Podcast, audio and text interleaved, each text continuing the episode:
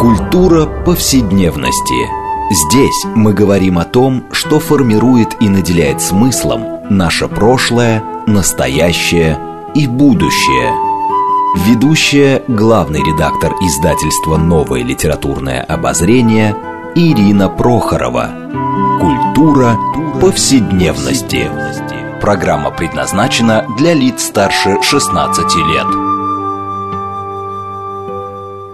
Здравствуйте. Мы продолжаем цикл передач под общим названием «Культура повседневности». Напомню нашим радиослушателям, что эта программа посвящена разнообразным темам, связанным с нашими ежедневными практиками, различными укладами жизни, всему тому, что мы часто пренебрежительно называем бытом. Однако наша программа стремится показать, что многие стороны повседневной жизни являются важнейшей частью культуры и во многом предопределяет и формирует ее развитие. А сегодня мы продолжим тему, которую мы вообще-то уже довольно много раз поднимали с разных точек зрения. А именно это эм, вопрос детской литературы.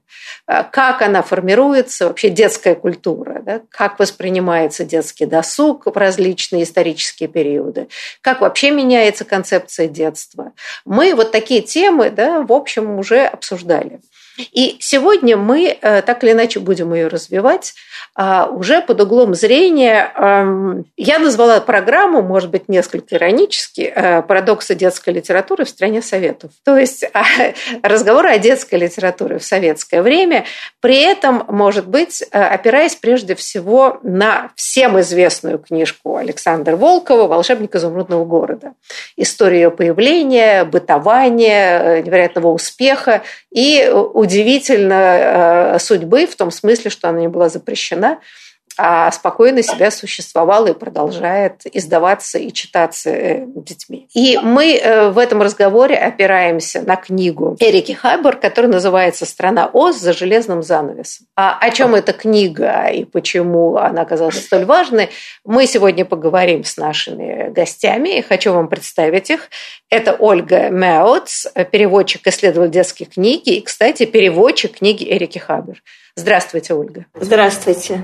А второй наш гость Светлана Маслинская, филолог, старший научный сотрудник Института русской литературы, то есть Пушкинского дома Российской академии наук. Здравствуйте. Здравствуйте. И я, Ирина Прохоров, главный редактор издательского дома «Новое литературное обозрение», ведущая программы. Ну, а, а, вообще, а, начиная разговор о книжке Александра Волкова, а, хорошо помню начало 90-х годов, когда раздражается в некотором смысле такая дискуссия о, о легитимности этой книги, а, о том, что она... Вообще эти разговоры велись еще и в советское время, а, ну, скорее в кулуарных, так сказать, да, беседах говорилось о том, что, ну вот, как интересно, Александр Волков, грубо говоря, э, взял и присвоил себе книгу американца Фрэнка Баума, который в свое время написал э, «Волшебника страны Оз», а, и вот таким образом, ну, есть на лицо плагиат. А, и это вообще тема довольно сложная. Да? Вот что считать плагиатом и является ли книжка «Волшебник изумрудного города» плагиатом. Вот, может быть, мы начнем с этой сложной темы, да, вот судьба э, в некотором смысле такого рода книг, но вот напомню, да, что э, книжка Александра Волкова вышла в 1939 году, к чему мы еще вернемся, а книга Алексея Толстого «Золотой ключик» в 1935 году. А это переделка, в общем, книжки эм, э, итальянца Колодио, значит, «Пиноккио». А, вот на самом деле, если мы вернемся к этим да, беседам, а мы можем считать, что э, в некотором смысле книжка Волкова – это все-таки плагиат, возникший в определенное время, в очень специфический период.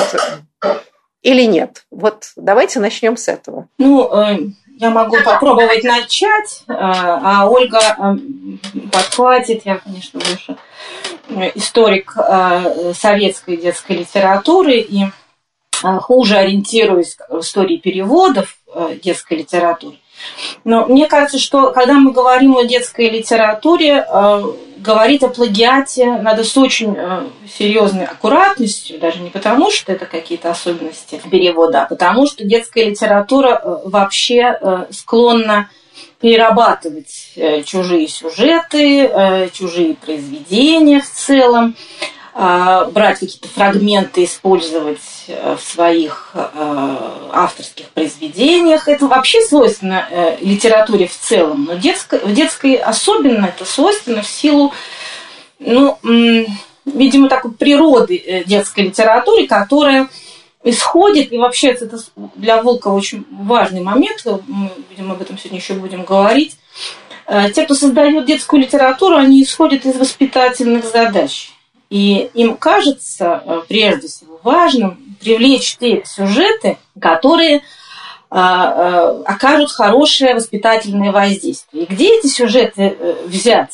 В общем-то, не очень важно. Можно взять у другого Э, писателя э, вот, и назвать э, своим именем, да, присвоить себе авторство, как-то переработав этот текст. В общем, таким образом текст входит в становится частью, как говорят, да, мировой сокровищницы литературы.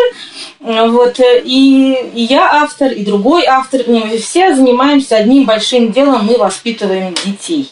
То же самое, на самом деле, в чем-то а, сходные процессы ведь были и в массовой литературе, когда переводчики себе присваивали, опять же, какие-то сюжеты, какие-то мотивы, какие-то образы, разрабатывали их, бывало близко к первоисточнику, бывало иначе, переносили место действия там, из Германии в Россию, и какая-нибудь бедная девушка в каком-нибудь любовном романе XIX века, Каролина живет на, на краю Москвы.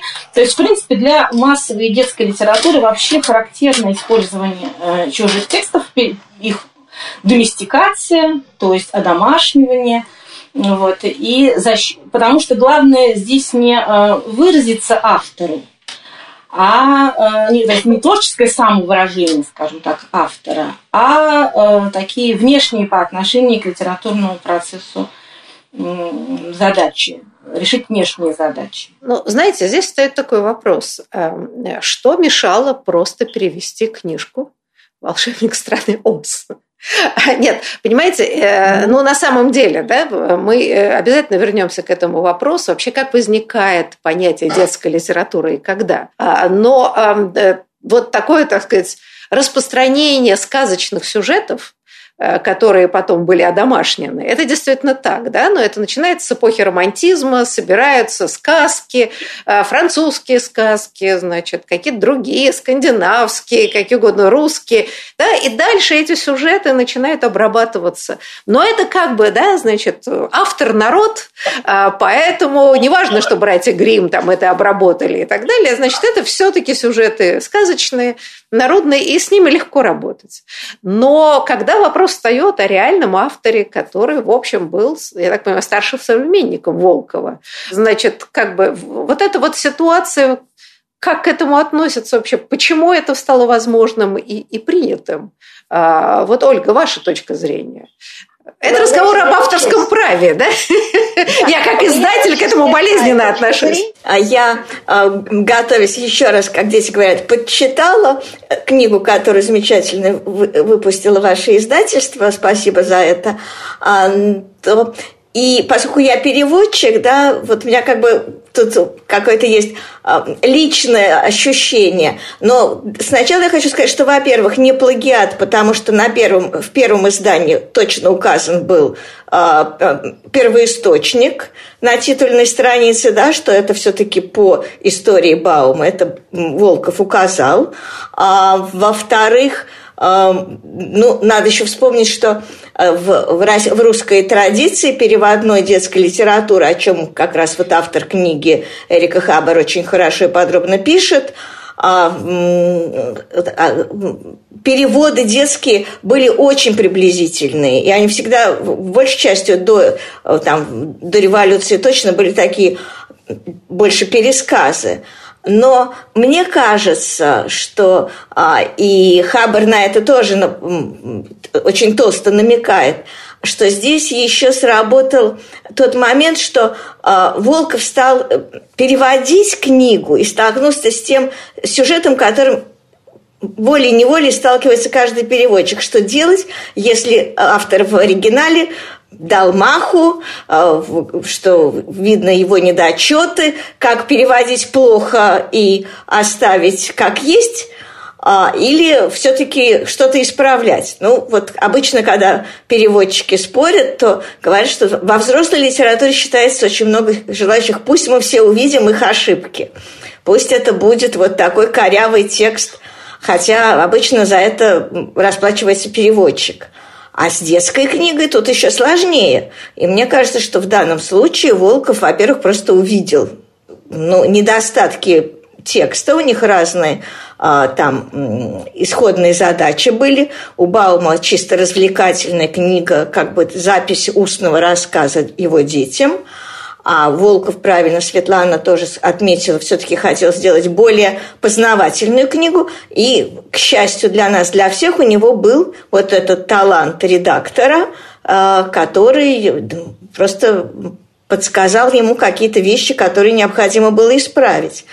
А, ну и, наверное, я уже так думаю, что в дальнейшем, честь и хвала а, школе редактора советской, там, наверное, кто-то еще нам неизвестный тоже что-то исправлял и чистил. Поэтому мы получили очень хороший текст. Вот. То есть э, текст Волкова намного лучше Э, текста Баума? Я не могу сказать намного, да, там индийский слон лучше африканского слона. Нет, он другой, да, у него как бы другие задачи. То есть при переносе на русскую почву э, Волков постарался э, сделать максимально хорошую книгу вот из, вот из материала, который ему достался, он постарался сделать максимально хорошую книгу. Не случайно он не стал дальше переводить следующие э, серии Баума, да, и мне это, поскольку я 30 лет проработала в библиотеке иностранной литературы, было интересно там, что он пошел читать вторую серию к нам в библиотеку, прочитал и решил, что нет, он будет писать сам. А, то есть здесь, видимо, и а, Хабер как раз об этом пишет, и мне это, этим было вот это исследование близко, о том, что действительно это не было тенденциозное какое-то желание не присвоить, не как-то э, сформировать советскую сказку, а было желание рассказать хорошую детскую книгу. Абсолютно такое честная, человеческая, гуманистическая задача. Знаете, Светлана, а вот э, слушая вас, я подумала, а а вот эта идея, ну, какого-то творческого пересказа, скажем сказать, творческого заимствования, да, скажем деликатно, а не если она, эта традиция, ну, вот то, что бы называли, да, традиция догоняющей модернизации, а, ну, как в начале XIX века, да, мы знаем Жуковский, а, ну, фактически, да, пересказывает балладу, а, давая тоже, тоже, да, то есть как бы та же самая ситуация, другие имена, несколько другое место действия, да, общий сюжет тот же самый. А, ну, я не знаю, там, Лермонтов переводит на севере Диком а, Гейны, меняя да, во многом в переводе, уже делая почти своим стихотворением. Можно ли считать, что эта традиция, в общем, достаточно закрытого общества, которая таким образом а, ну, каким-то, да, вот эту связь с мировой культурой, таким адаптирует, да, какие-то западные mm-hmm. тексты, что это стало в каком-то смысле в детской литературе в советского периода, это проявилось вот да, в таком ярком виде. Ну, еще раз хочу сказать, да, вот появился золотой ключик, который дети обожают, и, и взрослые с удовольствием читают детям слух э, и все прочее, да, и никого не смущает, но так же, как доктор Айболит Чуковского, да, вот вырос из доктора Дулиттла. А, да, и тогда же, кстати, в те же годы, в те же годы, в 30-е. Я не исключаю, что это, ну, это может быть, да, часть такого процесса поздней, поздней там, опаздывания детской литературы вот в этом э, плане. Действительно, может быть. Но я бы еще, может быть, добавила, э, что э, для 30-х годов времени таком очень жестком с точки зрения подбора темы, подбора сюжета, развития сюжета, системы персонажей, расстановки героев – вот. Очень много э, э, было э, со стороны скажем, официальных, официальной власти, наставлений, мягко скажем, о чем писать детскую литературу. И когда автор берется за чужой текст и его перерабатывает, тут, мне кажется, можно говорить о некотором распределении ответственности между тем, кто создает тот, кто некогда создал э, э, произведение, и тот, кто его сейчас переводит, ставит на него свое имя, но при этом это не вполне его текст, поэтому это не, не вполне вся ответственность э, за сюжет и какие-то отношения персонажей лежит на нем. Я подумал, думаю, что для 30-х годов, для второй половины 30-х годов, это тоже, когда вот как раз вот эти тексты, которые мы называем были впервые вышли, э, может быть, это еще имело э, значение. Некоторая дополнительная свобода и некоторое дополнительное ну, как бы, снижение ответственности за сказанное э, слово, потому что э, цензура была очень жесткая и превентивная, и карательная, э, в разнообразных формах. Она э, э, детской литературе приступала. И вот мне кажется, это один из таких способов. Вообще переводы – это способ поговорить более свободно, нежели когда ты говоришь о целевыми. В целом вообще история перевода в этом очень интересна, детской литературы в частности. Вот. Но я думаю, что может быть еще вот, вот этот фактор. А вот, значит, вот процитирую, да, 23 июля 1928 года Центральный комитет издал постановление с характерным названием о мероприятии по улучшению юношеской детской печати, а где на самом деле, значит, требует избавления от элементов нездорового приключенчества и неумелость освещения социальных тем. А, и в этой ситуации, по-моему, волшебник изумрудного города должен был бы подпасть под это под эти реприманды. Вот, Ольга, а странный парадокс. Ну, ну вот действительно там какие-то бесконечные приключения, оторванность от социалистического строительства, мораль как-то, в общем, не очень прописана. И, и почему-то, тем не менее, да, книжка в 1939 году выходит, и ничего. Ну, во-первых, я хочу сказать, что 28 год и 39 год – это не две большие разницы, а это четыре да. большие разницы. Четыре. Вот, да. Шесть. Шесть. Да, вот кто больше. Ну, начало. 28 год – это начало процесса. Да? Ну, это очень, это завершение предыдущего процесса, скорее. 30-й, 32-й – это вот раздел, ну, в детской литературе, по крайней мере. Вот. Ну, и, честно говоря, во-первых, у нас есть э, призыв и страстное желание Маршака расширить, который, по-моему, и Горький поддерживал, э, жанрово детскую литературу, да, э, удалось отстоять в это время сказку, э, и э, привлечь хотелось новые какие-то имена, это все тоже играло на как бы в поддержку того, что в литературу приходят какие-то новые авторы. Тем более, что Волков, он ничем не замечен, он действительно человек без прошлого, у него нет а, какого-то такого политического нежелательного бэкграунда, вот я сейчас подумала. А, книжка интересная, а, книжка действительно, ну нельзя делать только книги про то, что теперь и сейчас – а, и, ну, я не занималась специально, да, я вот перевела эту книгу, но я думаю, что иностранные тексты попадали и в это время тоже в русский вот корпус очень по-разному, да, вот как, например, извините, я, я все время сравниваю с, со своим исследованием трех поросят, которые прошли в нашу детскую литературу, потому что э, Сталину очень нравился Дисней, да, вот потому что, может быть, вот такая чисто американская мультик про трех поросят оказался советской книжкой, а, в том числе и поэтому. А, Но ну, мне кажется, что действительно просто было, во-первых, и качество книжки было хорошее, а, и стечение звезд, наверное, было. Это, это не аргумент. Э, какое огромное количество... В искусстве, э, это, мы, в искусстве, возможно, наука имеет... Ну, давайте, давайте я попробую тоже ответить вслед за Ольгой очень верно сказано, что 28 э, -го года э, сюжет – это уже окончание, э, кульминация борьбы со сказкой, которая началась в 25 году и даже чуть раньше. И, собственно, к 30-му году она завершилась, и все замерли в ожидании. Горький выступил в защиту, в 29 году выступил в защиту Чуковского.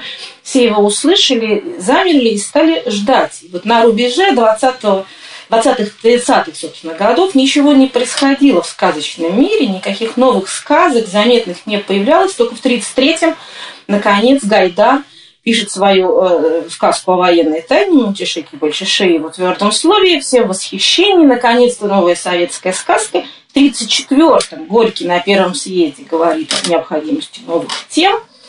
это широко расходится, публику... это, это его позиция. Новые темы, новые жанры. Маршак в своем докладе говорит то же самое – ищем бывалых, ищем других, потому что все, собственно, устали от э, авторов однодневок 20-х годов. Там же был огромный выплат, можно так сказать. Автор, не то чтобы там искали новых, их было так много, были сотни людей, которые пришли в детскую литературу и написали по одному-двум произведениям. Они издавались разными издательствами, НЭП, тиражи – Э, все замечательно, но Маршак, Горький и, и другие серьезные люди, которые присматривали за детской литературой, понимали, что нужно что-то более основательное. И, собственно, с 1934 года э, начинается э, новый этап развития советской детской литературы. И вот Волков как раз здесь, с одной стороны, он попадает в такой шлейф вот этого призыва бывалых, бывалые были призваны еще в 20-е Маршаком, это и Житков, это и Бианки, и другие авторы. Вот, э, и Ферсман, и кто только не писал детскую литературу, вот, будучи бывалым профессионалом, которому есть что рассказать э, детям. И Волков в этом смысле, ну, вот такой последний из этой когорты. Э, к 1939 году, вот еще там же был Андрей Некрасов, помните «Приключения Врунгеля», очень сходная биография, тоже долго-долго шел, и вот пришел. Мне кажется, что это вот те авторы, которых вот позвали э, на рубеже как раз, в 1934-м еще раз позвали хорошенько, Потом стали э, включать э, в союз писателей детскую секцию. Как-то жизнь там завертелась в детской секции после съезда. И так или иначе, такие люди, как Волков, подобрав свой материал, да, вот действительно случайным, видимо, каким-то образом познакомившись с этой книгой, э, выдает ее перевод. Тут подоспел и Толстой э, с Буратино, тут и другие авторы, сказочники подтянули. Кстати, помните, Ларри, «Приключения Карика и Вали», это тоже тогда же. Вот Некрасов, Ларри, да, а, значит, э, Толстой, там можно продолжать. Там, там вот их, этих сказочников стало все больше и больше. Не то, чтобы их там, опять же, десятки и сотни. Нет, это, конечно, жанр сильно дискредитированный, жанр, который вот еле-еле выходит вот из под этого педагогического, значит, отрицания в лице Крупской и ее а, коллег по наркомпросу. Вот только-только они стали оживать. И Волков здесь, собственно, мне кажется, на этой вот такой, на подъеме этой сказочной волны, которая была войной прервана, естественно, сразу же в 1941 году, вот, он, вот они, интересно было бы, чтобы было, как, как конечно, чтобы было бы дальше, как бы развивалась вот сказочная, как бы сказочная волна вот поднималась, она приостановилась.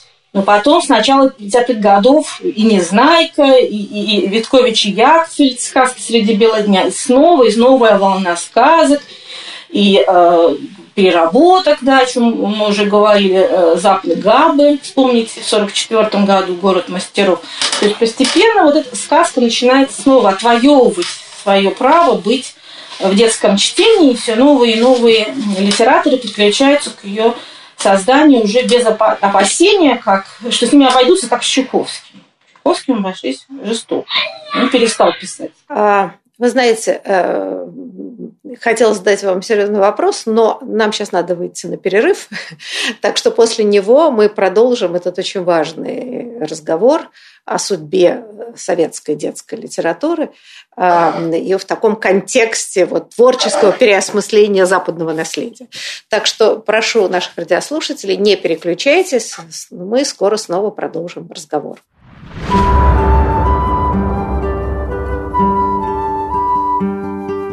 Здесь мы говорим о том, что формирует и наделяет смыслом наше прошлое, настоящее и будущее. Культура повседневности.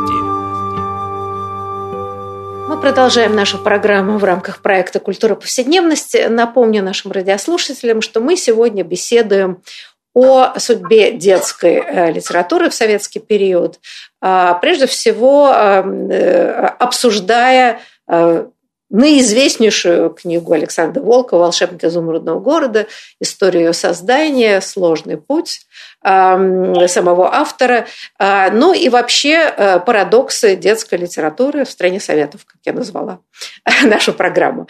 А, вот, и как уже это повелось, напомню, что мы обычно отталкиваемся от какой-то важной книги в наших обсуждениях.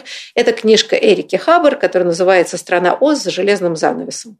И также напомню, что наши гости сегодня а, – это Ольга Мяуэц, она переводчик книги и исследователь детской книги, и второй наш гость Светлана Маслинская, филолог, старший научный сотрудник Пушкинского дома Российской академии наук. Я Ирина Прохорова, главный редактор издательства «Новое литературное обозрение», ведущая программы. Вы знаете, но а, вот мой э, вопрос, который я хотела задать до перерыва, а, собственно, сводится к следующему – ну, вот нет ли здесь такого параллелизма? Смотрите, 20-е годы а, были такими действительно годами невероятного эксперимента везде. Да? Была идея красных львых толстых, да, создать совершенно новую литературу, новую культуру. Да? Это расцвет авангарда. А мы сейчас не берем э, трагическую сторону 20-х годов, там голод, разруха. Тем не менее, общий импульс был такой революционный импульс. А, что мы должны создать новую культуру в новой стране, которая идет к коммунизму. Это такой большой эксперимент. То, что начинается вот этот да, поворот сталинский в 30-е годы, а в культуре мы сейчас говорим, это, как ни странно, разворот обратно, да, такой имперский разворот.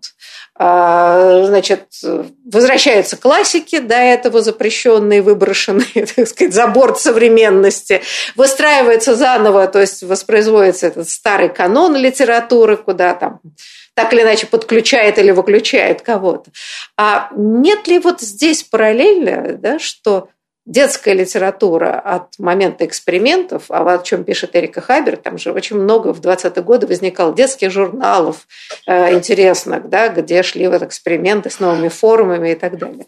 Что вот это заимствование и детской классики в каком-то смысле, оно в том же русле идет, что, значит, нам, конечно, нужна новая детская советская литература, но с ней как-то не очень. Не хватает талантливых писателей, которые пишут про, значит, социалистическую реальность. Ну, тогда берем лучшее, и, так сказать, из мировой литературы и адаптируем это под себя.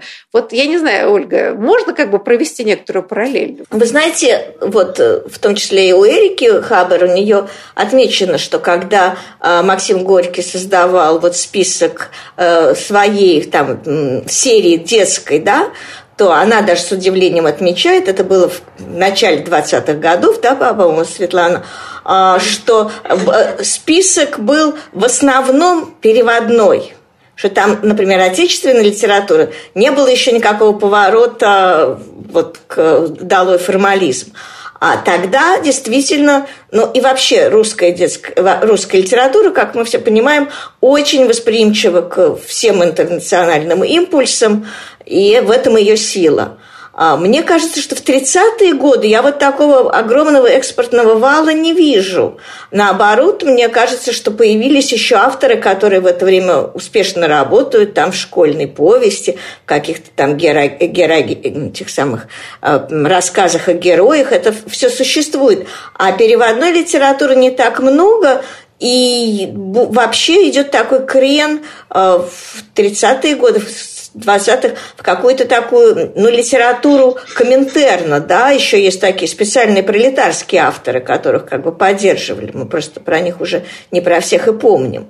Но э, замещение стабильной детской литературы – она у взрослых детской литературы всегда на подозрении, да? Еще неизвестно, чему она учит. Простая вроде сказочка, а что-нибудь будет... Вот мне кажется, что для детской литературы, для такого вот восполнения именно с точки зрения управления культурой, она не очень удобна. Ну, Знаете, вот, но, другая да, такая. Но я просто я, хочу... Я вот, да, я, я вот что думаю, знаете, коллеги, в когда Горький составлял свой список, этот ранний с Горжебиным, действительно, там они чуть ли не в 19 году начали, э, запустили программу издания мировой классики, она же потом прервалась и очень вяло тянулась в 20-е годы. Горький уехал. А вот когда он вернулся, он к этой мысли тоже снова возвращается, и, соответственно, действительно э, э, переводы были. Но мне кажется, что переводы в 30-е годы, был, был, я, я читала где-то в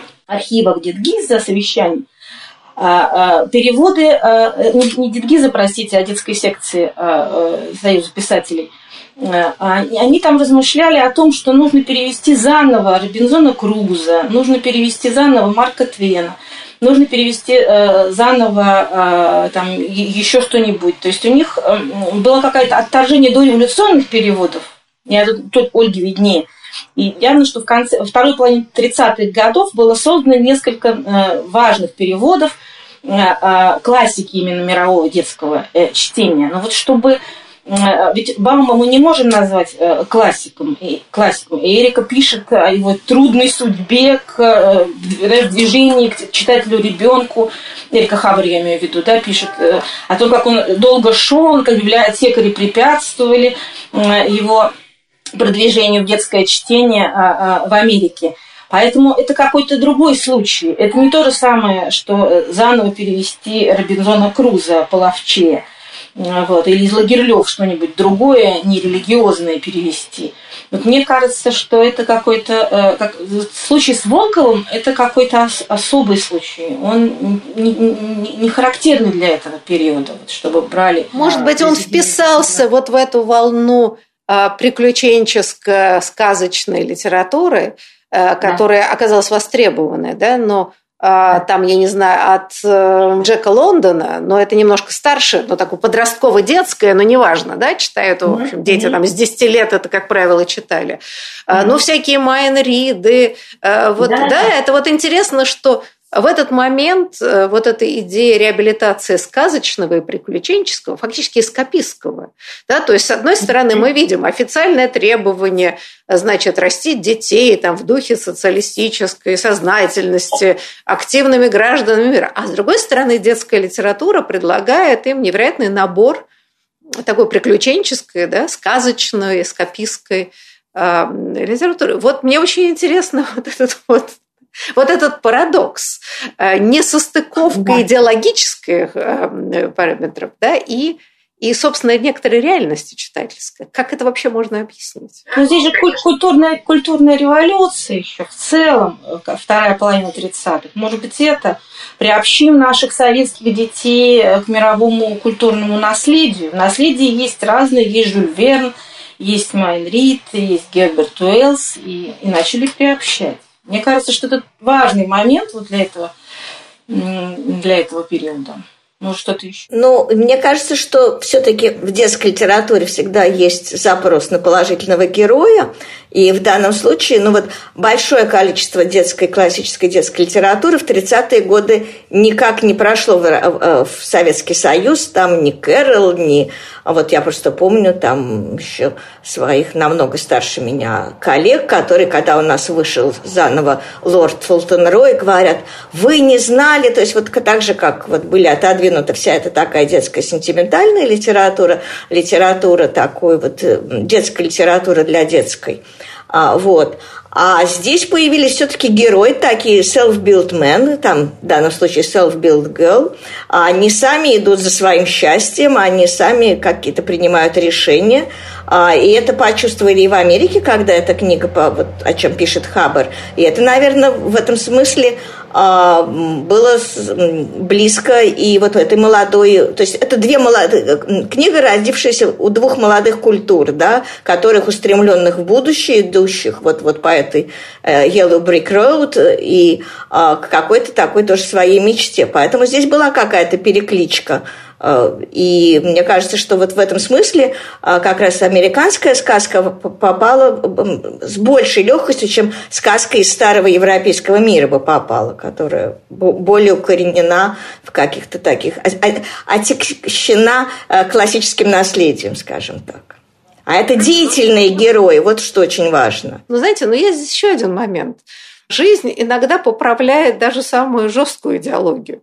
Но вот в этом смысле это как бы не связанный пример, который я приведу, не связанный с детской литературой.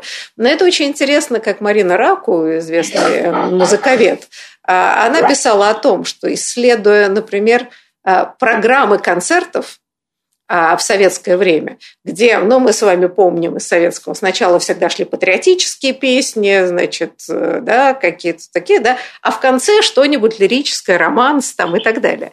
А, так вот, попытка бороться с лирическими песнями, с романсом а, в 20-30-е годы закончилась полным крахом, потому что публика хотела слушать лирическую музыку а, а не бравурную. И э, устроители концертов, ну, надо было все-таки билеты продавать, вынуждены были считаться и включать эти самые романсы, сентиментальные всякие песни, против которых восставали особенно активные большевики, потому что, ну, вот публика. Нет ли здесь подсознательной идеи, что дети не будут читать про колхозника Васю а, с, с дидактическими унылыми, значит, выводами, да, они все равно будут читать приключенческое.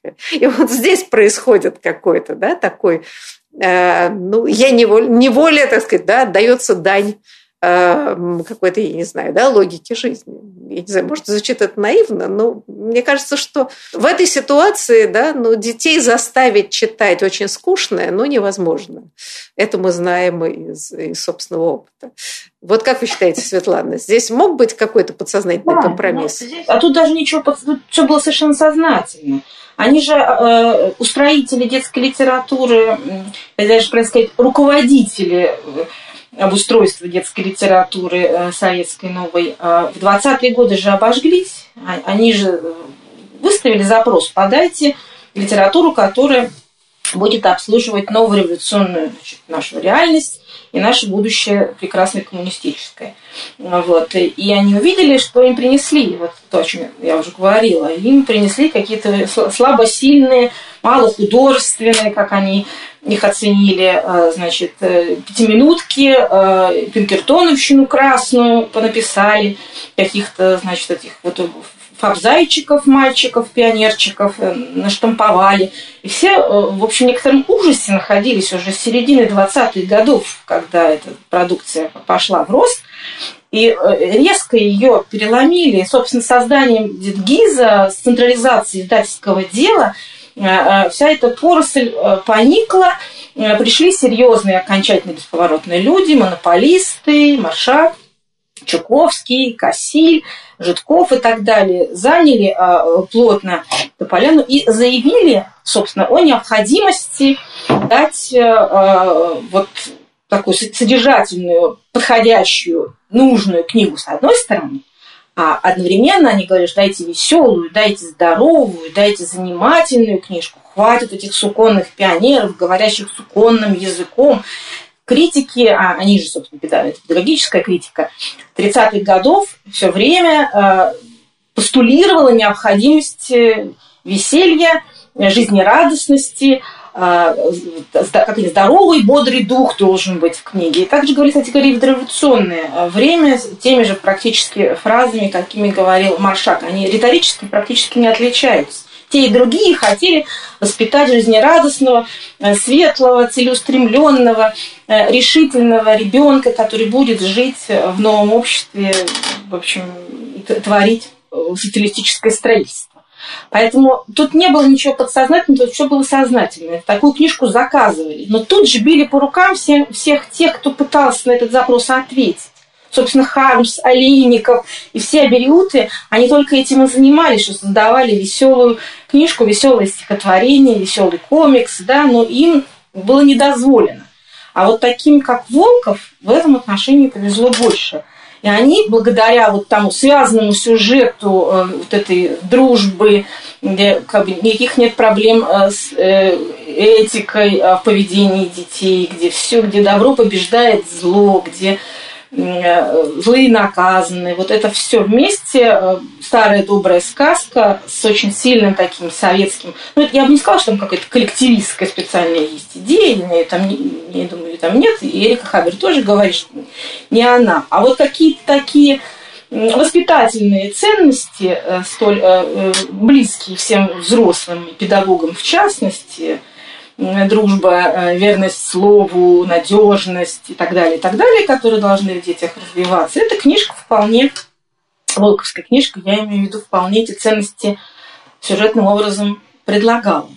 Э, знаете, да, только надеюсь, что как-то в нашем разговоре А радиослушатель не подумает, что мы воспеваем систему советского издательского монополизма. А, в этом смысле, что, конечно, все, конечно, прекрасно, да, но погублено было большое количество возможных возможностей развития издательского дела. А, вот, и прекрасных авторов. Вы знаете, но вот тут я хотела бы немножко все-таки вернуться к, к самому Бауму. Вот что мне показалось интересно в книжке Эрики Хабер – Э, что, как ни странно, есть какие-то параллели между американской действительностью э, и эм, российской. Да? Ну, вот, например, э, может быть, Ольга здесь более подробно, да, как, какова была общая, так сказать, атмосфера эм, американского общества, да, которое выросло, так сказать, из общества колонистов, где сказки, в общем, не очень приветствовались, а такое, так сказать, как Эрика пишет, что, в общем, доминировало такое рациональное вполне себе отношение к действительности. И что где сказка Баума оказалась не очень уместна вот в, в таком очень ригористском и дидактическом обществе. Да? Это очень любопытно, как совершенно другая культура в другом, казалось бы, контексте воспроизводит некоторую такую же матрицу. Вот, например, там история с этими библиотекарями, которые стояли на страже нравственности. Ольга, может быть, немножко скажете, да, потому что это да, очень интересно. Да, но это действительно интересно, потому что, а, ну, изучая детскую литературу разных стран, то видно, что все-таки мы проходим по одному и тому же пути, по той же этой самой желтой этой дороги. А, и в Соединенных Штатах действительно были свои ограничения, в общем, какая-то можно сказать, самоцензура общества, которое было достаточно такое, сказать, а, очень реалистичное, твердо стоящее, значит, на земле, а, без всяких там каких-нибудь фантазий всего. И, а, в принципе, конечно, сказки Баума, он такой врали-фантазер.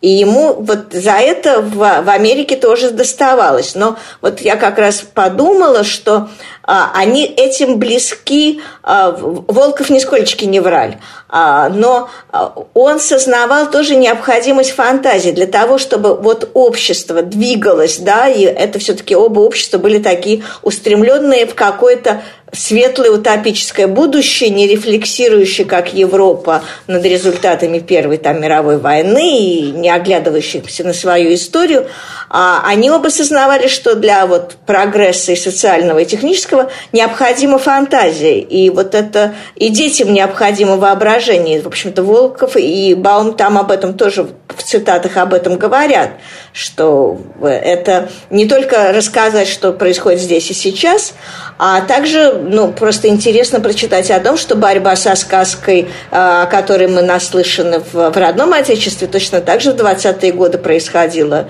и в Америке, потому что вот это э, развитие э, теории там, прогрессивных школ и свободного образования, оно как раз было нацелено на то, что действительно ребенка надо воспитывать на примерах из реальной жизни.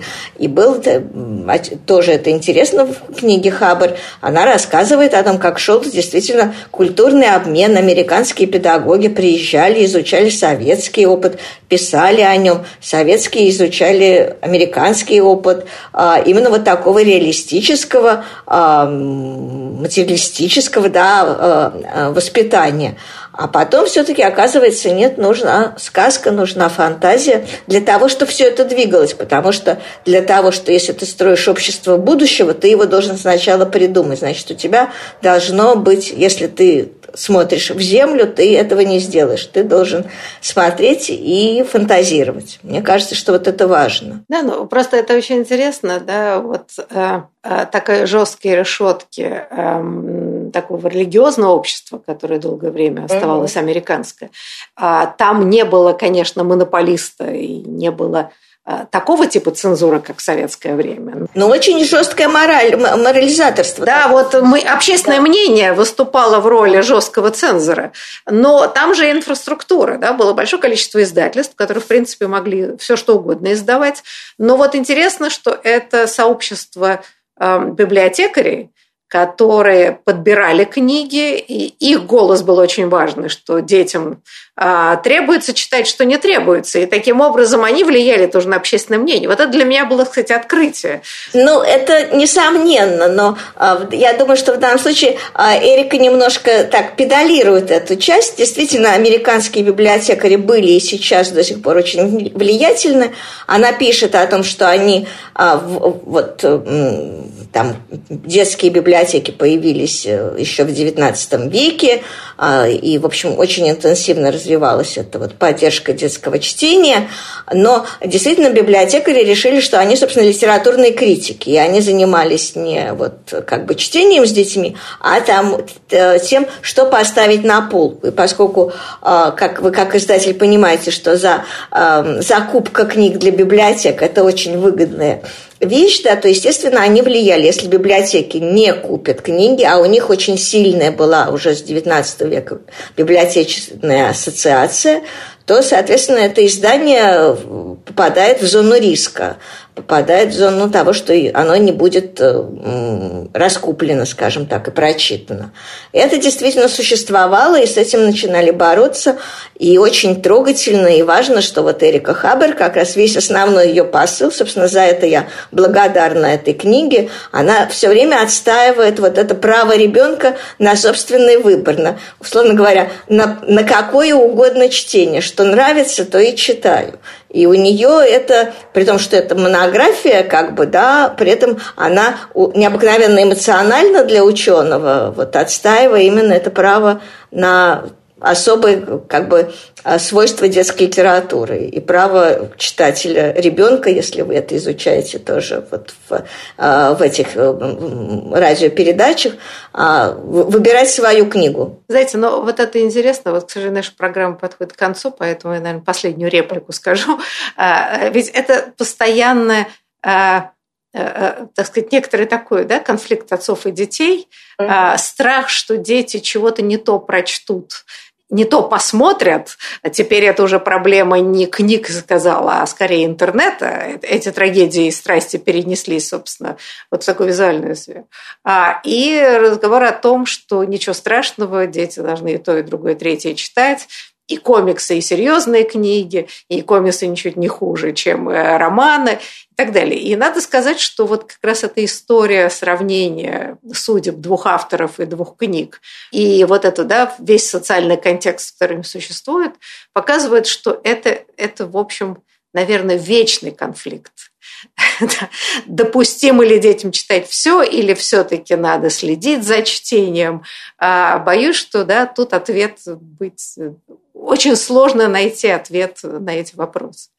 Да, ну, я очень признательна гостям. Большое вам спасибо за интересную и важную беседу. Вот. Надеюсь, что мы продолжим тему детского чтения и вообще детской культуры в будущем. Спасибо и всего хорошего. Спасибо большое. Спасибо. До свидания.